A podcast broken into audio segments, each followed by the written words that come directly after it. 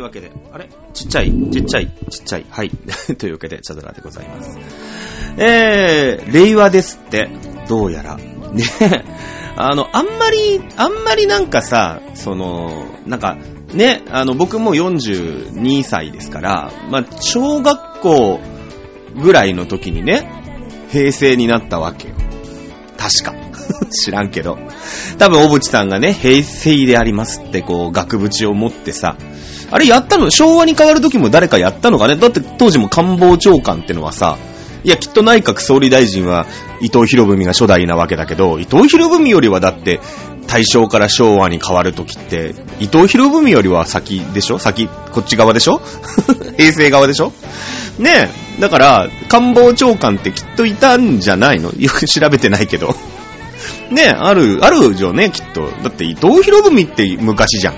明治の人でしょ、きっと。ね。だから、あれ、あれは何？昭和から始まった儀式なの？その、官房長官。まあ、テレビがね、そもそもないかもしんないから、それをこう、映像に残っ、でもさ、新聞記者はきっといたわけじゃん。きっと。だから新聞記者でカメラもきっとあったよね、だって。だって坂本龍馬がさ、フォトグラフを撮ったわけだよね。フォトグラフをね。あのーこう、なんていうの？た、たもとというかさ、お腹のとこに手やってて、あれなんか胃がんだったっていう話もあるんでしょ？なんか胃がんだから、すごくこう胃が痛くて抑えてたっていう説がどうやらあるらしいんですけれどもね、どうやらあの坂本龍馬の、皆さんがよく知ってる写真ね。うん、あの、らしいんですけれど、あの時代から写真はあったわけだから、カメラはあったわけだから、きっとその官房長官、その、いや、今みたいにね、それこそ今もう携帯電話でさ、シャッターボタン長押ししてたらもう1秒間に何枚写真が撮れるのっていうぐらい連写ができる機能があるのを、えー、こないだ知った。ね、あれ iPhone だけじゃない。たまにさ、なんかあの、まあ、それこそ怪獣娘とかで、あの、写真を撮る機会があるじゃないで、スマホなんかでも写真が撮れますよ、みたいな。えー、ことでしたから、まあカメラ、僕はだいたい一眼レフ、一眼レフって言ってもね、もう、もうなんだろうね、0.5眼レフに近いぐらいの おもちゃみたいな一眼レフで撮ってましたけれども、あの、まあスマホでも撮っていいですよ、みたいなので、スマホで撮る人もいるとさ、バシャバシャバシャバシャバシャってその、なんていうの、僕なんか全然その0.5眼レフだから、連写機能って言ったって1秒間に、そうだな、5、6枚がいいとこで、なんかニコンとが一番連写ができるらしいのね。で、ニコンのその連写機能を使っても1秒間にまあ20枚とか、ぐらいだったんじゃないかな、僕が知る限り。今、もっといいのが出てたらね、わかんないですけど。でもさ、その、何十万円もするニコンのカメラと同じぐらいの連写スピードで、iPhone とかはもう撮れちゃうわけじゃない。その、連写という意味ではね。で、画質だってさ、いや、そんなにね、その、それこそ、新聞紙みたいにさ、大きさ、なんていうのあれ、A1 っていうの？知らないけど、ああいう大きさでしてね、なんか、ポスターを作りましょうとかってなってくると、そりゃ、まあ、差が出てくるんでしょうけど、じゃあ、インスタグラムだ、ツイッターだなんていうレベルでさ、そのせ、まあ、インスタとかツイッターとかっていうの、レベル、なんていうの、ぐーんと画像のレベルが落ちるじゃない？画画素というの、画質っていうの？あの詳しくないんだけど。だから、そういうレベルじゃない、今ってその、ね、ミニマムな、こう、ローカルな段階でみんなが発信できる世の中だけど、ただその、画質がね、あ、この、このツイッターは綺麗だね、みたいなのってない、ないわけで。まあもちろん、画質が悪いので撮りゃさん、当然その元画像が悪いきゃ画像悪くなるんだろうけど、ただ、ね、あの、そういう世界でさ、ツイッターに上げるぐらいのガツだと、そんなに、いや、むしろちょっと、なんての、映像を細工するのに iPhone のが便利みたいなとこちょっとあるじゃないですか。ね正直。で、まあまあまあ、その、連写機能っていうのがさ、みんな、撮ってるバシャバシャバシャバシャって撮ることがあって、あ、すごいんだな、iPhone はって。僕ずーっと Android 派なんですよ。もうその、なんていうの。リンゴちゃんって僕は呼んでるんだけど、あの、リンゴちゃんってすごく世話好きの彼女でさ、多分年上女房でさ、その、あなたの、なんていうの？好きなものは全部私が管理してあげるっていうタイプの、あの、世話好き女房じゃないですか。ね？あなたの大好きな音楽は、きっとあなたは次がこれが聞きたいはずだよね。えー、とかさ、あなたの予定は全部私が管理してあげるの。だって、そしたら出かけた先でもお家でも会社でも一気に見られるでしょ？みたいなさ。その、すごい世話好きじゃない。ね？で、割と僕、プライベートでも世話好き彼女ダメなんですよ。あの、僕のことは僕がやるからほっといてっていうね。だからまあ3回も離婚するわけなんだけどさ。あのー、その、フォルダーでちゃんと自分で管理ができる子なの、割と。あの、なんですよ。だから、あの、勝手に同期されると困るのね。僕的には。その、いやいやいや、いいの。会社では僕はこのフォルダーは見ないから。で、会社でも見るかもしれないね、そのプライベートでさ、まあなんか音楽とかの時は、このフォルダーに入れとくんで、特別にこれを読み出しますから、みたいな。それ僕がやるからっていう感じなんだけど、その、ややもするとさ、その、全部同期というか、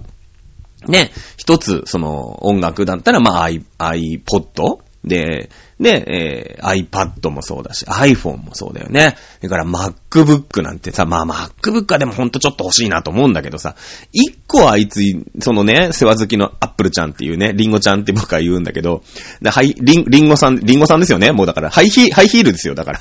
リンゴ姉さんに任せるとさ、えー、まあ、まあ多分、多分本当のリンゴ姉さんはそんな豆な人じゃないと僕は思うけど、なんとなくね、新喜劇とか見てると。リンゴ、リンゴ姉さんは多分そんな豆な人じゃないんだだけど、僕のね、僕がその愛、愛なんとかシリーズを使うことによって、あの、お世話になるリンゴさん、リンゴ姉さんは、すごい世話好きじゃん。いや、便利なんだよ、きっと。その、ね、スマホ iPhone でも見れます。iPad でも見れます。ね、iBook でも全部。その iBook で書き換えて、なんていうの、予定も全部 iPhone でも見れますよ、みたいなさ。ね、なるじゃない。で、もう、検索とかもさ、あなたこっちでこれ検索したよね？みたいな。次これ見たいんじゃない？みたいなこと言言ってくるじゃない。おせっかいですよね。おせっかいなの。で僕ダメで、あの、ずーっとその、まあ、いわゆる iPhone は、一回もまだ使ったことがない。えー、で、言っときますよ。あの、iPhone がこんなに進化してるの日本だけですからね。うん、iPhone のシェア率っていうんですかね。えー、が多分多分今7割ぐらい iPhone じゃない？多分。電車でさ、最近その問い面で座ってる人たち見ると、まあ大体7人掛けじゃない？都内の JR 線って。そうすると、まあ4人、4人5人は iPhone だよ。多分。うん、僕が見てる感じ。だってあの、真ん中にホームボタンが1個しかないもん。ね？で、僕はさ、その、10人のうち3人、少数派、マイノリティなんだけど、えー、あの、iPhone ではないんですよ。Android なんですよ。で、Android も、Android もね、だからまあでも iPhone に負けてるな、みたいなとこもあってて、ああ、なんか iPhone って連写できるんだと思ったら、Android も連写ができるらしいね。この間ね、あの、間違えてたんですよ。間違えてそのなんか長押しをしちゃったの。そのシャッターボタンを。そしたらバシャバシャバシャバシャバシャってなって、あれできるのこれ？と思ってね。あの、そういうの、そういうの多いね。そういうの多い。最近気づいたこと。まあまあまあ、最近気づいたことで始めると、あの、深夜のバカ力のね、丸パクリね。まあいいんだけどさ、オマージュですよ。リスペクトです。ね。うん。最近気づいたのはね、あとそういうのね、チャドラさんよくあるんですよ。割と。あのー、なんていうの？その、ロック画面のさ、えー、iPhone の人がよくね、こう、形上げるときにピッピッピッピッってなんかさ、こう、うーん、一筆書きみたいのを書いたりとかさ、あと、数字を入力したりとかするじゃない？あれも、まだ前僕もね、あの、生実家ね、こういう機械類はまあ使えると思ってるし、機械の方も、どうせこいつら説明書読まないだろうなと思って、通り一遍のことは読まなくてもできるようになってるんですよ。多分。今の、今の機械って。だから、あのー、なんとなくでやるんだけど、え iPhone じゃなくても、ああいうなんか、こう、ピピピってタッチパネルでやって、鍵がかかる、画面ロックができるっていうのを初めて知りましたね、この間。もう1年ぐらい前になんだけど。えっ、ー、と、スマホ持ってからね、4年目か5年目ぐらいで、初めて知ってみんなにすげえバカにされて。あのー、もうね、そんなのは原始人でも知ってるんだ、みたいなことをね、えー、当時言われました。僕ね、そういうの結構ある。その、知らない、自分がね、テリトリーの中で知ってることはすごく追求するんだけど、知らないことに関して追求しようとか、うん、これはどうするんだとかって人に聞くのをまずしない。ね。あの、初めての土地でも、絶対にこっちで間違いないと思ってて思いっきり道を間違える。だから僕はね、方向音痴ではないんです、多分。うん。僕のことを方向音痴だと思ってる人は大きな間違い。ね。僕は、あの、方向感覚はきっと、まあ、まあまあ、ない、ないんだろうけど、あの、なおさら悪いのは、自分に自信があって人に聞かないっていうことね。自分が正しいと思ってる方向が、えー、実は全然違って、あの、多分ね、ギリギリ、もうアウトかなっていうとこになんないと、それに気づか、気づこうとしない。あれこれ違うんじゃねえの？って思って、で、最初にね、不安不安な人はさ、こう地図をじっくり見て、まあ、地図をじっくり見てもダメな人は、ほら方向音痴だよ。ね？だから僕はね、迷うのは方向音痴じゃないんです。だって地図見てないんだもん。ななんだろうね、思い込みが激しい人っていうことだよね、多分ね。うん。まあ、間違いない。だって地図見たら、ああ、間違ってる方向に来てるなってわかるわけだから、方向音痴じゃないよ。ね？ただだから地図を見ない人っていう だけの話で。えー、いうことですね。アンドロイドでも、えー、連射が効くっていうことがよくね、こない、こないだ知ってね、ああ、多分みんなに言ったらすごく馬鹿にされるんだろうなと思いながら、あのー、言わないです。そして、そして自分のラジオで言うっていうね。うん。あの、もう一つね、これ昨日、おとといか、気づいたことなんですけど、えー、カズレーザーさんの隣で漫才をやる太った女の人、いるじゃない？ね？あの人さ、安藤夏さんって言うんだけど、まあ、太った子、チェット、こう、なんていうの、滑腹のいいというかね、まあまあ、まあまあ、おデブちゃんですよ。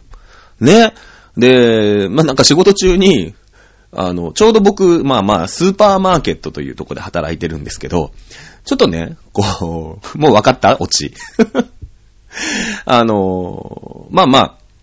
この時期ね、いろんなところ、いろんな仕事をするんですけど、この間はなんか令和の紅白饅頭を配ったりとかしましたけども、えー、お菓子をね、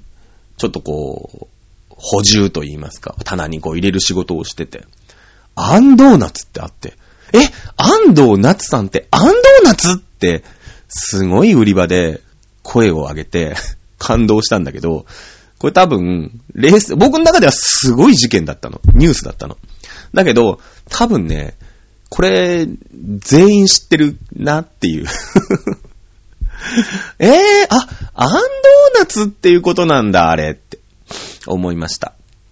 ダメですか？皆さん。あの、アンドーナツ。今のチャドラーの発言で、初めてアンドーナツさんがアンドーナツ、いや、知らないよ。アンドーナツから取ってないかもしれないんだけど、あの、たまたまだったのかもしれないんだけど、でもまあまあ、多分十中八九アンドーナツから取ってんだと思うんだけど、ね。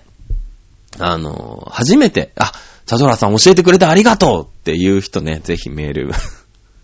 待ってます。最近ね、メールを呼び込みはしないもんだから、メールが来なくてね、あの、メール印刷する手間はないんですけれども、寂しいったらありゃしませんのでね。えー、なんでかっていうとですね、もうね、現場に行けなすぎて病んじゃうからね。まあ、病む、病むっていうか、まあ、行けない、行けないからもうしょうがないな、みたいな、ちょっと諦めの境地みたいなとこもあるね。あそこまで ゴールデンウィークなんで、その、ゴールデンウィークって別にね、忙しくはないの。忙しくない、忙しくはないんだよ。だけど、その、僕の部署って、その、産休明けのね、えー、まあ、部下というか同僚、まあ、年、年下なんで、一応僕が先輩になりますけど、まあ、部下がいるんですよ。で、産休明けの子って、その、幼稚園、保育園か。保育園が連休中はお休みになる。ていうことで、あの、必然的に、その、まあまあ、旦那さんがね、お休みだったらいいんですけども、まあ、旦那さんもお休みじゃないお仕事をされてるということで、え連休中は休ませてくれと。子供を誰も見る奴がいないと。まあまあ、1日、ね、2日ぐらいだったら、まあ、親にも預けられるんだけど、さすがに10連休だと。今年はほら、令令和だから。令和令和だからさ、預けられないから休ませてくれっていうことになりまして、あの、10連休ね、人員がマイナス1っていうね、あの、未増ーにしないえー、なんかこうシフトの回し方になりましてですね。で、やっぱりさ、その子供が休みだから、そのお父さんである人とか、まあお母さんはね、その、もちろん保育園がいない、休みだから休まなきゃいけないんだけど。いや、お父さんもさ、ちょっと子供とね、あの、ここに行きたい、あそこに行きたいって言われてるんで、さすがにちょっとここは休ましてほしいみたいなのが、まあ、何件かこうあるわけですよ。で、僕はさ、ね、家に帰ったところで誰もいないわけね。あの、暗い部屋、まあ、あの、たまにね、えー、たまに電気がついてたりとかえーエアコンがついてたりするんですけど、それは別に、あのーあったかハイムなわけではないわけですよ。残念ながらね。あの、誰もいない、席をしても一人なんですけども、あの、それはただの僕のミステイクでね、たまに明るい部屋とか、たまに、あの、涼しかったり、あったかかったりの部屋に帰ることありますよ。あったかハイムの部屋に帰ることありますけど、あの、別にシチューができてたりとか、あのね、えー何ができてるというわけ、あ、たまにあるよ。あの、作り置きしてね、そのままレンジの上に今日温めるだけのビーフストロガノフができてたりとかはありますけど、基本一人。ね、誰もいない。で、そうすると、まあ僕は、お前もう暇だろみたいな。もういいじゃん。諦めちゃったでしょみたいなさ。まあ、いやいやもう僕がああの、アイドルオタクだとはみんな思ってるのかな わかんないけど。あの、でも僕普通に 待ち受けとか見ちゃうんだからね。あの、携帯電話、でも人の携帯電話の待ち受け見ることってないもんね。あんまりね、その、あ仕事場だから、そのみんながいるところで、そのロック画面を開いたりっていうこともまあない。そのもちろん仕事中に、えーこっそり見たりはしますけれども、あまり喜ばしい話ではないですから、割とそのこすトイレに行った時にちょっと見るとか、まあ、あー一回更衣室に戻ってみたりとかね、えーそういうのはありますけど、あんまりその大っぴらに見れる、喜ばしい話ではない、ね、あの、推奨されるべき話ではないんで、えー見ないですけども。ね、だから、そうだね、えー見ないじゃないですか。だまあ、チェキとか落としたらアウトだろうけどね、きっとね。これ誰だと。ね。チャイナ服着てるんだけどさ、これ何なのってなるけど、でも深井さんって書いてないからね。チャトピッしか書いてないから。え、誰の落とし物だっていうと、僕は落としたら最後、多分みちゃのチェキは職場で落としたら、僕のとこに帰ってこないっていうね、あの、ことになるんで、落とさないように。あ最近携帯のね、あのポケットにも入れない、入れてません。うん。まあ、落としたりすると嫌だし。ね、あれですから。まあ、お財布の中には入ってるかな。うん。この間、あの、みちゃんも、えー、携帯のスマホのね、えーケースを変えたところ、まあ、あいつもと勝手な、勝手が違うから、なんか、あの、定期を落としちゃったっていう話もありましたけれども、まあ、どうしてもね、あの、使う頻度が高いし、その手帳型もね、えーカバーを裏返して、その画像が、画面というかね、えー動画を見たりとかっていうこともあるんで、どうしてもね、やっぱ落としちゃう。ん。えーのがあるんで、僕はあんま入れないですね。だからね、そういったもののところには。まあいいんですよ。一般社会人として、あの、普通に定期とか、あの、 Suicaとかは落としてもいいんで、落としちゃダメだけど、あの、そこにはね、えー入れてますけれども、みちゃんのは入れてないですね。残念ながらね。えーいうことでございましてですね、えー令和になりました。まだ令和になってから、まあまあでもまだ今日2日目ですけれども、令和になってからね、オタクしてないですね、今日ね。うん、唯一オタクだったのはね、今日だね。あの、まあ、みちゃんがね、あの、ツイートの方で、ふざけて、ふざけてですよ。あの、まあ、ブレアで。まあ、ブレアっていうのは、みちゃんが卒業した高校なんだけど、で、なんか今日可愛くしてもらったっていうから多分美容院かなんかに行ったんでしょうね、おそらくね。で、まあ髪の毛巻き巻きしてもらって可愛いから、なんつってね、早くっていう、はよっていう、今日ちょうどたまたま家にいたから、って言ったら、じゃあブレアで撮影会でもするかってね、あの、冗談でね、えー、ツイートしたんですよ。リブが返ってきたの。じゃあ、つって、じゃあ今から行くわって言ったら、うんって帰ってきたから、いや、冗談だよ。ね、冗談なんだけど、もうね、僕本当にね、で、デブ賞という、違う違う、そのデブ賞じゃないよ。違うよ。違うよ。ね、あの、ちょちょちょちょちょちょちょ、肥満体っていう意味じゃなくてね、あの、本当引きこもって家で楽しく時間が潰せるタイプの子なんですけど、今日なんか野球あったからさ、ずっと DAZNで野球見てたりとか、まあ、あの、昼間、昼過ぎぐらいまでは仕事にし、仕事場にね、ちょっと行かなきゃいけない用事があって行ってたんですけれども、えー、昼過ぎ、そうだな、3時、3時ぐらいから暇だったのかな。で、冗談でね、あの、うん、来てね、みたいなさ、その、あるじゃない。なんか、あの、例えばオタクで飲んでてもさ、行けばよかったとか、羨ましいとか誘ってよって言うんだけど、いやいや、タレントとしてまず本当に誘ってよって言ってるかどうかっていう、その別の問題はあるんだけど、まあ、リップサービスみたいなとこでね、誘われてないとかって言う、言うじゃん。ねだからさ、1時間、1時間後にって言ったら、うんって言うから、じゃあブレアで撮影会やるんだと思って、あの、本当にね、それまでボケーっとテレビを見てたんですけど、あの、いそいそと着替え出してね、あの、渋谷に行くっていう。で、あの、いや、来ないんですよ。来ない、全然来ないんですよ。絶対来ないんです。来たらだ、来たらこんなところ言ってないしね。まずね。えー、来ないんですけど、えー、みちゃん来ないかなと思って、ブレアの前で、ブレアに来たんだけどっていう写真を1枚撮って帰るっていうね。あの、無駄な2時間 往復でね、1時間、往復で、片道1時間ぐらいかかるから。だから、えー、結局ね、えー、片道1時間かけて行って、ブレアで写真1枚撮って、で、まあ、15分ぐらい、なんかツイッターで、なんか近くのにね、あのー喫茶店があって喉乾いたから、あの、クリーム、クリームソーダを、なんか、たまーにクリームソーダ飲みたくなるんですよ。あのーなんだろうね、僕基本ね、メロンソ、メロンフロートとかコーラフロート嫌い、嫌いな人なの。で、だ、だったら、バニラアイスとメロンソーダ。もしくはバニラアイスとコーラが飲みたい人で、なんかそのクリーミーになるじゃない？あの、フロートって。で、で、なんだけど、今日はどうしてもメロンフロートが飲みたくて、あの、で、こういうのって喫茶店かさ、あとはなんか、デパートの上の階の、なんか、レストランとかに行かないと飲めないじゃないですか。で、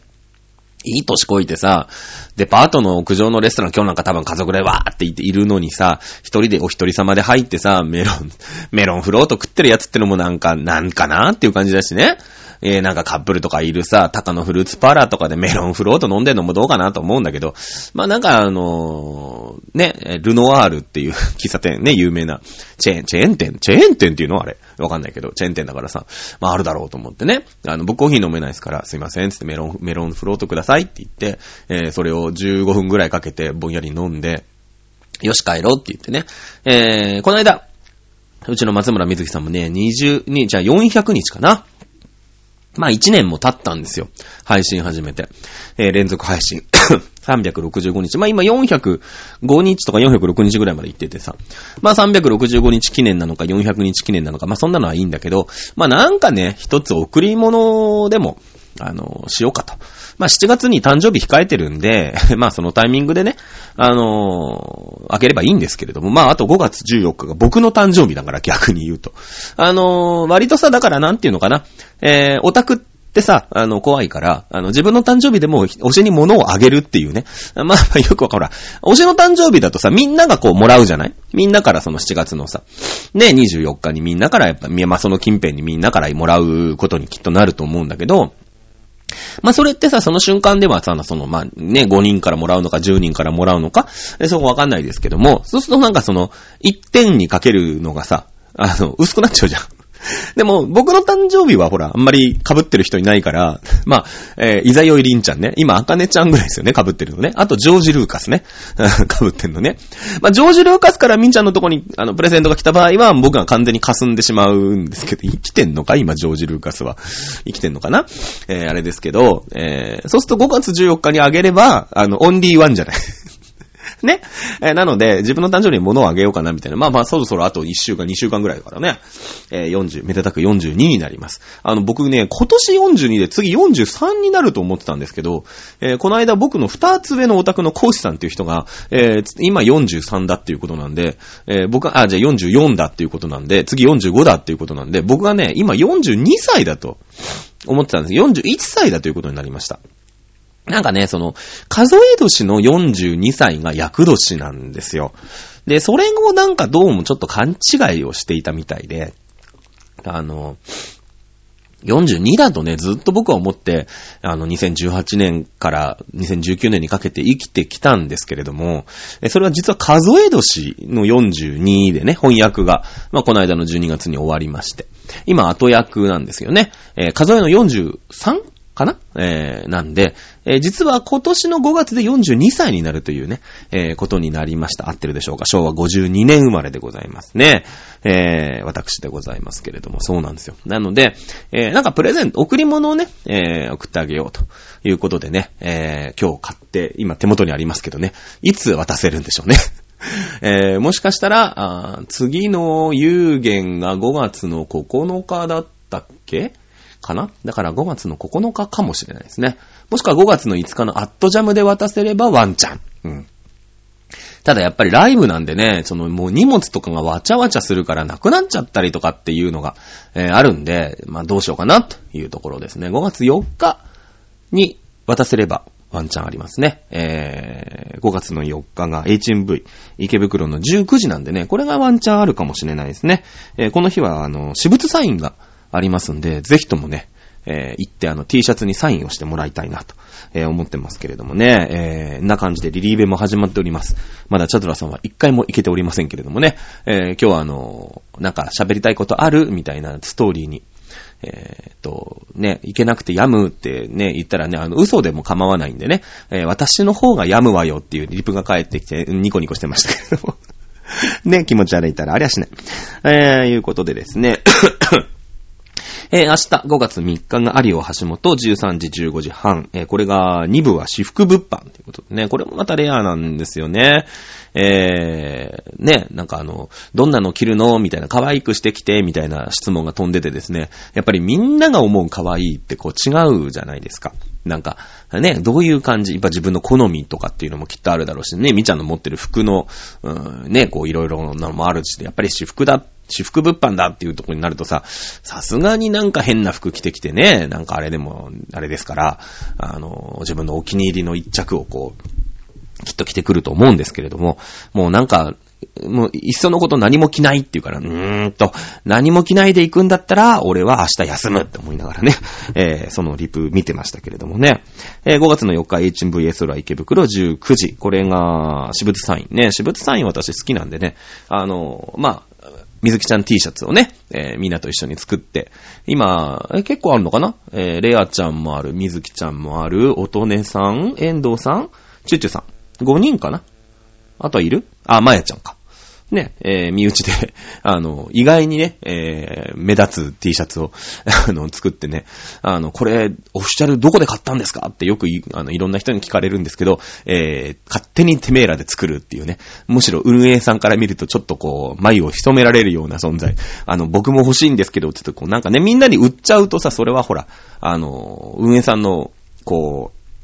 発売してる T シャツが実際ありますから、まあオタクの悪ふざけじゃ済まなくなるんでね、いや、ちょっとこれ身内だけで作ってるんだよね、みたいな感じで、えー、いつも逃げてますけれども。ね、それにまあまあサインがあるとね、より、より地下アイドルっぽくね。もうどんどん運営さんの考えるアイドル像とはね、かけ離れる地下アイドルをしてたからさ、もうそういうことぐらいしかできないんですよね。ほんと迷惑だったらね、運営さんからガツンと叱ら、そのうち叱られるんじゃないかと思ってますけども。はい。えー、っと、で、リリーベは1週間開くのかな ?12 日のイオン北、イオンモール北戸田まで開きますね。えー、その間にあるのが対バンライブが1、2、3、5月の5日、5月の8日、5月の11日、えー、こちらの方が3回入っておりますね。えー、5月の5日は、まあ、アットジャムエキスポの予選第1回戦と。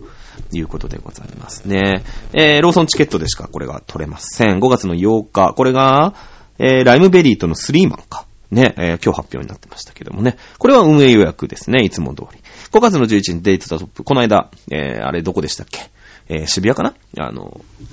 やってましたけど、今度は大観山、スペースオット、オットっていうもの？これ。えー、でしたけれどもね。えー、これもローチケで発売になりますね。えー、そうだね。これがまた、だから対バンもバンバンバンとありつつ、えー、リリースイベントが3、4、12、そして18、19。18が HMV で渋谷。えー、19が西木町の洋華堂。ね。えー、いうことで、ここでね、5月は終わりみたい。うん。あとは6月。全部でね、確かこの間15会場って言ってたようなあ気がするんで、えー、今な、今のところ7会場でやってるんですね。えー、19日で。なので、6月に関してあと8会場をやるのかなと。というところですね。だから9月の後半は、あんまりもしかしたらライブがない。えー、まあ少なくともリリーベに関してはありませんよ。ね。5月の、4月5月の全通特典、リリースイベントの全通特典で動画がもらえるよっていうのは6月は入らないんだそうです。6月は6月でまたカウントが、新たなカウントがね、えー、スタートするんだそうでございますけれども。えー、まあ、ももふれさん的には。で、まあ、チュチュさんあたりが、えー、っと、お給仕の方ね、あのー、何ですっけ、ワングラの方の予定を上げてました。結構、チュチュさん、あれですね、5月の後半出勤しますね。9、16、21、23、29、30ということで、えー、あの、ありますので、そうすると、まあ、5月の後半の少なくとも平日はあまり入らなそうかなと。いうのがわかるよね、多分ね。えー、9が木曜日、16が、16も木曜日だね。21火曜日、23、あ、これも木曜日だね。29、30が水曜、木、あ、じゃあ木曜日は全部なんですね。えー、私が休みが木曜日なんですけど、何か関係があるんでしょうか？多分、だからモ、モンフレは木曜日には入らないんでしょうね、おそらくね。うん。おそらくね。えー、なので、そうですね。火曜日はなんかみんなでレッスンなんでしょ？おそらくね。なんかそういう話っぽい。みんな火曜日に動いてることが多いから。なので、まあ、えー、25、26とかは、あ、26もあれか、えー、対バンのライブが発表になってましたね。えー、なので、え、この辺はあるとしてもですね、まあ、週の後半、5月の後半2週間に関しての平日はほぼほぼないんじゃないかなと。まあまあ、あったらあったでね、えー、ここ入れませんっていうことになると思うんですけど、だからみんなの、その、お給仕のね、えー、動きを見てると、まあ大体モンフレとしての、あの、活動のね、えー、流れみたいのがあらかじめわかるんじゃないかなと思います。あとは6月と。いうことになりそうですね。ということでですね、まだね、実は一回もリリースイベント行けてないんですね。ただ、あの、まあ、懸念をしておりましたけれども、あの、セカンド EP ね、セカンドミニアルバムの方が発売になりということですけれども、あの、リリースイベント的には、あの、5月じゃな、ごめんなさい、ボリューム1、の方の、曲もやるみたいな。あの、2枚目のシングルだ、2枚目の、えー、ミニアルバムだけの曲じゃないみたいなんで、まあ、ガムとか、えー、なんだろうね。また、ウィークエンドとか。まあ、ウィークエンドとかはやらないから、あんまり。あのー、バラード系の曲が2枚目多いんで、えー、1枚目のバラード曲はあんまりやらないかもしれないですね。やるなら、みたいな。まあ、ガムみたい、ガム一曲噛ませないと全部バラードになっちゃうよ、みたいな。あと一部と二部があったりするんでね、リリースイベント的には。あの、一部と同じセトリってわけにもいかないんで変化があるよ、みたいなところになると、まあ、あワンツーステップなり、ガムなりかましていって、セトリを組むみたいなイメージで、え、やっていくんでしょうかね、おそらくね。うん。えー、どうやら新曲に関しては、あの、私の予想をね、大きく裏切ってですね。まあ、モンフレはね、私も割とね、あの、アイドルオタクとして、えー、結構こう、勘というか予想が当たるタイプなんですけれども、その、いろんなのをね、予想というか、事実からいろいろ類推をして、あの、一つ結論を出すんですけど、モンフレさんはね、当たらないことが多いね。あの、新曲に関してはね、割とバラード、動きの速いバラードっていうことにね、なんか難しい振り付けが、あどうのこうのってあったんで、きっと ノリノリのね、えー、曲が入ってきて、まあ、ワンツーステップじゃないけれども、ワンツーステップとガムじゃないけど、2枚目の EP の方も、2曲ぐらい分ける曲があるんじゃないの？なんて言ってたらね、意外にバラード曲だった。えー、みたいな感じになっておりましたけれどもね、えー、どうなんでしょうかね。うん、わかんない。ねえ、モンフレさんはね、本当に、その地下感がね、あんまりない。いい意味でも悪い、悪い意味というか、いい意味でないみたいなとこあるんですよ。その、まあまあ、ここで何回も言ってますけども、その地下アイドルさんって、結局、魔法を常にかけ続けないと、その効果がすぐ切れちゃう。まあ、ラリ法で言えばさ、すぐね、あの、切れちゃうわけですよ。で、ホイ、ホイミでも、まあ、ホイミはちょっと違うか。ホイミは一瞬で効く魔法なんだけど、状態魔法じゃないからね。えー、まあ、みちゃんはね、ホイミを、ホイホイのみっていうね、あの、ワンピースとごちゃごちゃにしてましたけれどもね、この間の配信で。えー、ラリ法が解けちゃうわけですよ。だから常にこう、ライブっていう魔法をかけ続ける。そしてその、まあ、チャーム、チャームとでも言いますよかね、魅了ですよね。チャームの魔法に、えー、オタクどもを常にかけ続けていかないと、うん、その魔法が切れてしまうと、終わってしまう。で、よそにね、いろんなところに敵が、まあ、チャームの魔法を使う敵ってのはいくらでもいるわけですから、常に自分たちの方向を向いといてっていう 感じで、えー、魔法をかけ続けるっていうのが、これは地下アイドルだと僕は思ってますけれども、えー、そうでもないんだよね。モーレさんってね。だから、その、うまいこといかなかったら、箸にも棒にもかからない。で、えー、うまいこといけば、その、地下、地下止まりじゃなくてポンと行くっていう感じのアイドルな気はします。あの、電波が多分そうだよね。その、そのパターンじゃない？その、あんまりその、うーん、チカチカっていう感じでさ、あの、ライブね、月水金でライブやって、土日もライブがあって、みたいな、電波電波電波っていう感じじゃなくて、まあ、あんまり電波ってライブないよね。まあ、わかんない。僕、電波オタクではなかったんで、ちょうど僕、北海道に行ってる時期だったんです。電波がグーグーっと来た時って。同じ理由で、ももクロもあんまり知らないんだけど、まあ、ももクロもそうか。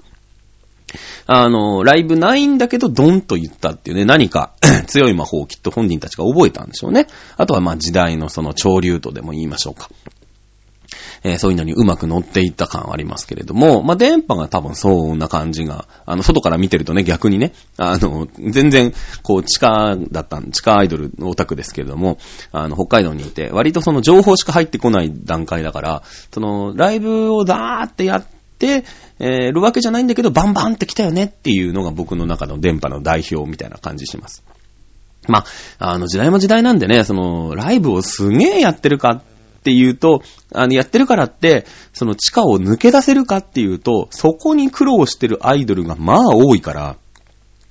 えー、もしかしたらその、ライブをね、すごいいっぱいやって、あの、常に露出を高めにしてね、露出って違う、そういう露出じゃなくてよ。まあ、露出が高いに越したことはないけれども、あの、じゃじゃそういうんじゃない。ね、おへそが見えたりとか、谷間が見えたりとかっていう露出じゃなくて、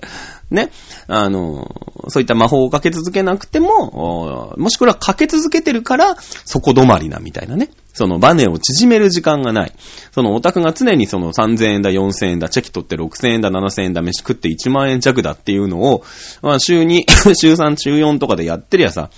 あの、結局はその好きだとか推してるとかっていうのを抜きにすれば、自分がそれだけの価値を見出してるからこそ、うん、そこにお金を落としていくという構図。単純に言えばですよ。まあそれはアイドルに関わらず、えー、飯を食うでもそう、美味しいものをね、食べるでもそうだし、えー、芸術を見るでもそうだし、同じことだと思いますけど、すべての消費活動というのはそこに満足を得ているからであって。えー、そこがバランスが崩れると、うーん、じゃあ、そこからね、えー、撤退しようとか、ちょっと抑えなきゃなっていうブレーキがは、始まるっていうのは、これはまあ、よくある話。全然いつ、いつね、あの、度が過ぎた趣味っていうのは、そんなもんだから。ね、えー、あれなんだけれども。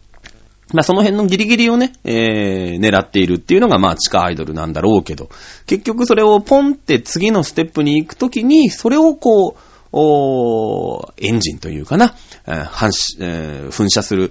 エンジンがもういっぱいいっぱいの状態でいつもいるからね、えー、ライブがありました、ね、握手会がありました、なんて言うと。それがもう AKB 商法なんていうのがもう限界に来ててさ。ね、えー、みんながその握手を、握手会に行って CD を100万枚も200万枚も買う時代というのがもう終わってきてるじゃないですか。だからそのライブをね、地下アイドルもそのライブやって、じゃあチェキを取ってっていうビジネススタイルも、いよいよ、あの、過渡期というかね、そのライブをバンバンやれば売れる時代っていうのは結構終わりに近づいてるんじゃないかな、えー、思うんでね。まあまあ、ライブの頻度的には、私的には割と、あの、まあまあ、あの、こんな感じのぐらいでいい。いいのかなというか。あの、あとは見つかっ、ど、なんかで見つかってほしいなと思うだけで。あの、ライブをいっぱいやっても結局、その、えー、お前つだけがいっぱい来てね、お前つのお金がどんどんなくなってくっていうだけだと思うんで、えー、そしたらなんか来たるべき時にね、あの、ちゃんと、後押しができるような体制っていうのも、まあ新しいもしかしたら地下アイドルとしての、地下アイドルというかね、えー、メジャーに 出てないアイドルさんとしてのビジネスモデルっていうのは、あの、今もう全体が、あの、あれだよね、探してる状態なのかなという気も若干しております。まあね、えー、そんなことを言っても、えー、一つこの、この間の、えー、ファースト EP、そしてファーストワンマン、そして今度発売してるセカンド EP かな。えー、この辺っていうのはね、やっぱりその、一段式、二段式なのか知らないですけども、えー、ロケット、噴射ロケットのうちの、まあ一つの指標ということにきっとなると思うんですよね。なので、えー、まあそこはね、えー、今頑張ってみんなリリースイベント、まあ現場に行けてないお前が言うなっていう話もあるんですけど、まあ私はこうやってメディア持ってる人間としてね、えー、現場に行けない、えー、鬱憤を晴らすとともにですね、まあできる限り、あの、皆さんのね、後押しをしていきたいなと、はい、思っております。ね。えー、いうことでございまして、えー、そんなところでしょうかね。じゃーん、じゃじゃーん。じゃあ何流す？未確認でも流しておきますか？はい。あー、うるさい。ねそんな感じで。えー、リリースイベントが、まただ中でございます。ね。えー、レイバーもですね、モンフレさんと一緒に、えー、の、駆け抜けていきたいなと 思ってますけれどもね。まあ、なんせね、あ、えー、の、本当にだからなんだろう。まあ私もだからその魔法をさ、あの、常に最前線でかけ続けられてた人間のうちの一人、えー、だと思うんですよ、おそらく。ね。まあ、総合 TO だかなんだか知りませんけれども、まあ割とその、いいところでね、えー、ライブを見る、見させていただくことが多くあったし、えー、まあ、あ割とね、えー、いろんなバタバタバタっと目立つ行動をとってることっていうのも多かったんでね。ただ、そのパタッとね、えー、現場に行かなくて一歩引いた目で見て、まあ、多少なりとも病む、病むけどね、やっぱりね、あの、好きだからね、現場大好きなんで、あの、現場に常にいたいなと思いますけれども、あの、まあ、なかなかね、えー、それが叶わないということで、病み、や、病みますね、やっぱね。ああ、なんか、今日はもうツイッター見ないで寝ようみたいな時たまにあるけど、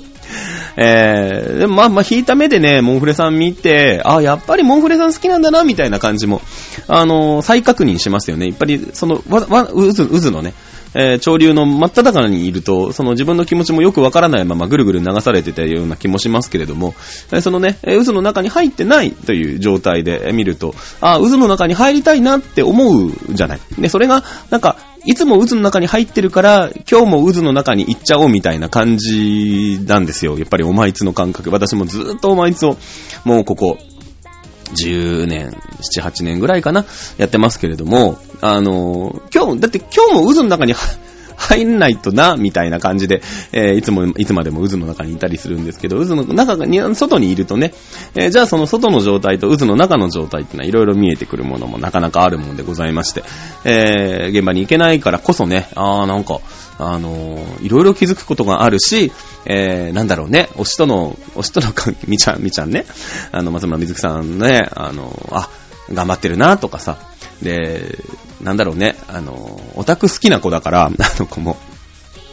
ちゃんとね、あの、行けるときは、行けないときはまあしょうがないし、逆にちゃんと行けないときはここ無理ですって、割と今回のリリーなんかはリリーベ始まる前に、まあゴールデンウィーク無理やでと、いろいろあってね、あの、まあそれがそれはワンマンとか生誕とかになりゃまたちょっと変わってきますけれども、えー、ね、あの、まあまあ、あの、皆さんいらっしゃるしね。またあの、ファーストの時とまたちょっと違ってね、えー、やっぱりコマも増えてきたと思いますよ。うん。あの、まあもちろん対番によっちゃ、なかなか少ない時っていうのも当然あるんだけれども、あの、新しいね、えー、仲間というか、ね、えー、もう増えてきたし、ね。だから逆にその、老兵は死なず、たださり、まあ、去り行きのみってのも違うけど、あのー、去っちゃダメなんだけどね。えー、ただその、僕がさ、じゃあ最前でなんだギャーギャーってやんない時には、じゃあ誰かが変わってくれてたりとかするし、まあそれがだから新しいニューカマーである。そして、まあ、はっきり言って目の上の単行部だった可能性もあるわけですよ、私が。ね、あいついるしな、みたいなところもある。そういった、ああの、アイドルオタクってそういうもんですよ。僕もずっと長らくやってましたけれども、あの、僕よりもね、うんと年下の、あの、男が えー、長らく TO をやっている僕はまあ、5番手、6番手ぐらいにいた人間なんだけどね。うん。あの、ああ、いついるからまあまあ、あいつは前だろうなっていうのもあるし、その、前にいた立場からすりゃ、あの、俺がいるときは俺に任したらんかいっていう思いも、これは少なからずあります、正直。うん。ただね、えー、いないときは、あの、フォローしようとか、代わりにやろうっていう気分もあるし、そこで何か新しいものが見えてくる可能性っていうのも、これはあったからね、正直言ったら。うん。あの、まあ、そういうのもあるんでね、えー、やっぱそれはね、あの、渦の中から渦の外にいて気づいたことで、あの、もっとね、その最善、いや、じゃあ今日やってっていう風にどんどんどんどん進めていけばよかったかなっていう、まあ、あの、くしくもね、私が現場を離れるというか、あの、離れざるを得ない時に、えー、そういった流れが生まれてきたっていうのも正直なところだし、あの、非常にね、あの、僕は面白い、いい流れじゃないかな、というふうに、えー、ポジティ、ポジティブにね 捉えております。はい。えー、最近ね、あの、なんだろうね、いい時間に寝て、夜中起きて、あの、朝寝るのが、次の日ね、ね、ね、仕事だから、寝倒すのが怖くて、夜中中起きてるっていうことが多いんでね、あの、最近配信を飛ばしてしまったりとかね、えー、いろいろあるんですけれども、あの、しっかりね、押していきたいなと思っております。えー、私は今度は5月5日、アットジャムの予選ですね。アットジャムエキスポの予選に、えー、お邪魔しようかなと思ってます。まあ、リリースイベントが始まる前からもうこの5月5日のアットジャムに関しては発表がありました。で、まあ、あの、アットジャムっていうね、大きな対バンイベントに、まあもちろんね、えー、出たところできっとあの階段脇のピーチステージなんだよ。多分ね。あの、それは経験があります。あの、本当にお金をね、発生させて、あの、ショールームだなんだっていうところでね、あの、オープニングアクトできましたっていう、まあ、地下アイドルを昔押してたことがあるんですけども、本当にその、メインステージでね、えー、歌う姿というのは見られませんでした。あの、本当にね、えー、階段脇のちっちゃなステージ、アットジャムというところのね、えー、会場にいられたっていうだけの称号でね、まあまあ、ちょっとした虚しさも残ったりもしてましたけども、当時は。うん。えー、だと思うんですけれどもね、それでも、なんとかしてね、アットジャムに出たいという思いでね、えー、彼女たちも取り組んでるんでね、えー、ここはあの、休みました。5月の5日ね。まあ、5月の5日はいいでしょ。柏餅だけ売ってりゃいいわけだから。知らんけど。まあ、休み、くれるって言ったらくれ、くれたんで、日曜日はね、結構人いるんでね、あの、休めたんで、休んじゃいます。えー、5月の8日は炊いて次第ワンチャン。5月の11のスペースオットはまあ、いけるかなまあ、それよりもね、HMV のエソラ池袋行きたいんだよね。19日、19時ね。あの、私物サイン欲しいんだよね。まあ、私物サインといえば、あの、もう過去半年以上前にやったですね、えー、撮影会の全通特典の私物サイン。僕あの、野球ボールをね、僕大体あの、推しになるとですね、一押しになると、野球ボールにサインを書かせるって悪い癖があるんですけど、えー、これがね、帰ってきてないんでね、あの、今度また野球ボールでもね、買いに、あの、もらいに行こうかなと、えー、思っております。はい、そんな感じで、えー、5月の3日、ね、えー、新しいね、天皇さんも変わったことですし。でもなんか、やっぱり、やっぱりなんか、まあ、天皇さんはともかくとして、皇后さんはやっぱり美智子妃殿下のイメージ強いよね。やっぱあの人は強烈ですよね。うん、なんかやっぱり、この、やっぱり民間、初めて民間人からその、うん、天皇家に上がってた人としてね、いろんなやっぱり批判もあって、えー、あった人なんですよ。で、やっぱり陰口も叩かれた、ね、公家さんに入るわけですから、いろんな陰口も叩かれたんだろうけれども、それをのら、のらりくらりというか、強靭な精神力でこなしてね、今、ね、今の高校さんは割とさ、その自分が病んじゃってるから、周りがその、大丈夫、大丈夫っていう感じなんだろうけど、やっぱ世の中のね、流れだからさ、昔はその宮内庁かなんかからもう叩かれてた時代に、でも私は天皇の嫁になる、ね、皇后さんになるっていう人だったからさ、あの人を超える皇后さんってのはやっぱもう、もう現れない。まあ少なくとも僕が生きてる間、あと何回、えー、会見があるかわかんないですけれどもね。えー、まあ、僕は小学校の時に、小学校5年ぐらいの時に多分平成になったんだろうけど、で、42歳で令和になったでしょもうあと1回、本当に死ぬ間際に1回あるかな、ないかな、みたいな感じだよね、多分ね。うーん、ある、あるのかな？ねだとするとなんか、あの、昼寝して 昼寝というか、ちょい寝してる間に言語が変わっちゃいましたけれども、ね、あの、どうなんでしょうか？あと一回あるのかな？そう、そう考えるとなんか人生って早いよね。はい、ということでですね、レイバンも改めまして、えー、モンスターガールフレンド、お並びにですね、松村水木推しとして頑張っていきたい所属、所存でございます。まあ一応ね、私の中でレイは最後の推しっていうことになってるんで 最後の推しだよ。最初の推しじゃなくて、最後の推しだってもうね、もうあの、松村水木でね、えー、オタクは本当に、本当最後にしようと思ってますけどもね、いい年こいていつまでもやってる場合じゃないみたいな気もしますんでね。えー、令和最後の推しだと思ってますけど、もうね、なんか見つかったりするんだろうね、きっとね。わかんないけどね。はい、ということでございます。はい、ということでですね、えー、リリースイベントに全く行けないチャドラーがですね、1時間弱ぐらいかな ?40 分、50分ぐらい喋ってるかな？えー、お送りしているチャドモンでございます。ね。えー、そうそうそう。あの、やめとこう。えー、今もう50分なんだ。あの、新しい話題に行っちゃいけない時代でしたね。時間帯でした。あの、さっきからね、BGM ももう流れ、流れ終わってね、何のための BG なんだっていう気もしないでもないですけれども、今宵はここまでにしてござりまする。はい。えー、また来週のお楽しみ、えー、ありがとうございます。焦点じゃねえんだからよ。ね、えー、いうことで、えー、チャドラ、お相手は、ここまでのお相手は、チャドラでした。それでは、皆さんまた来週、さよなら。